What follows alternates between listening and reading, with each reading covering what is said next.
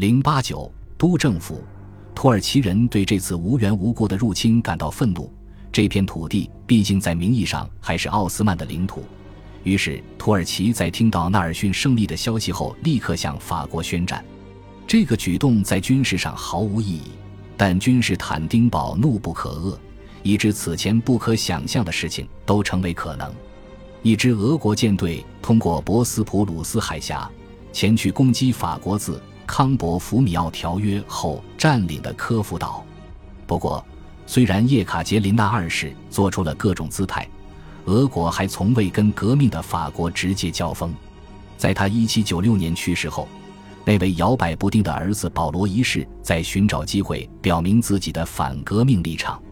保罗曾因为对赖斯塔德和会毫不知情而感到恼怒。这次会议重回了德国的地图，却没有征询他的意见，这就违反了1779年确认的权益。在得知马耳他被攻占后，他更是暴跳如雷，因为他在一七九七年曾自称为马耳他的保护者。他还对法国人正在波兰制造麻烦的报告感到烦心。于是，当纳尔逊获胜的消息传开后，他急切地宣布参战。那不勒斯人同样如此。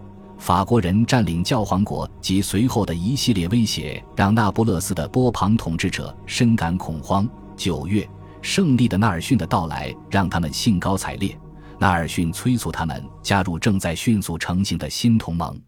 那不勒斯人注意到法国在罗马驻防薄弱，于是他们急切地希望赶在法军增援到来之前发动进攻。十一月，那不勒斯军队向北方的新姊妹共和国进军，他们在一名奥地利将军的率领下占领罗马。紧接着，他们与俄国人签订进攻同盟条约，但是。在与法军的首次交锋中，他们便掉头逃跑了。法军指挥官上皮奥内觉得波拿巴士的机会就在眼前，于是一路追击到那不勒斯。十二月二十三日，王室逃离该城，随纳尔逊乘船前往西西里。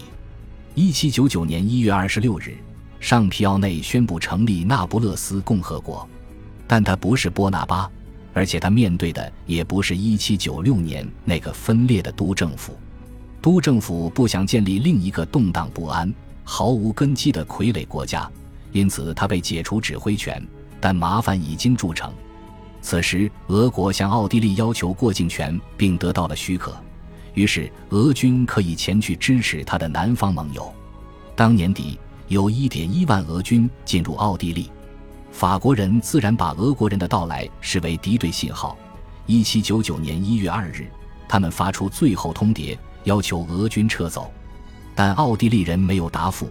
战争于三月正式开始。在此前的几个月中，一个庞大的条约网已经把欧洲大多数的独立国家拉入第二次反法大同盟中，弗朗茨皇帝也加入了这个条约网。在赖斯塔德。商讨康伯福米奥合约，最后细节的谈判仍在托塔徘徊。四月二十二日，两个法国代表被奥地利士兵砍死。扑灭法国大革命的新战争俨然已经拉开序幕。法国人并不欢迎在一年的短暂喘息之后重启大陆战事。战争的全面展开以海战的大溃败揭幕，这预示着毫不费力便可赢得胜利的时代已经结束了。一七九八年九月五日，在国际局势风云突变时，入尔当征兵法中的一个说法便可看出新开始的斗争所要求的付出，因为“征兵”一词预示着某种长期的政策。共和二年以来，兵员数量持续下降，到一七九八年，在军中服役的法国人只有二十七万，而为了抵挡上一个反法同盟而动员的兵力超过百万。新征兵法是由瓦迪尼斯和弗勒吕斯的胜利者起草的，他重申了总动员的原则，即所有公民在危急时刻都应服从共和国的征召。兵员数量首先按志愿兵计算，如果兵员不足，将征召二十至二十五岁的男青年来补足。根据地方当局拟定的登记表，每年都有一级新兵应征入伍。上一次实行兵役制曾触发忘带的叛乱和内战，而现在实行兵役制的政府持有激烈的反教权主义立场，并嘲笑民众的宗教情感。上次应付抵制和战败的一个手段是恐怖。督政府似乎正把大革命拉回到原点。近十年来撕裂了法国，也撕裂了大部分欧洲地区的那些难题，仍然没有获得持久而稳定的解决的前景。在随后的一年中。甚至此前一直支撑和保卫督政府的军队也得出了这个令人沮丧的结论：这时终于可以看到大革命的终结了。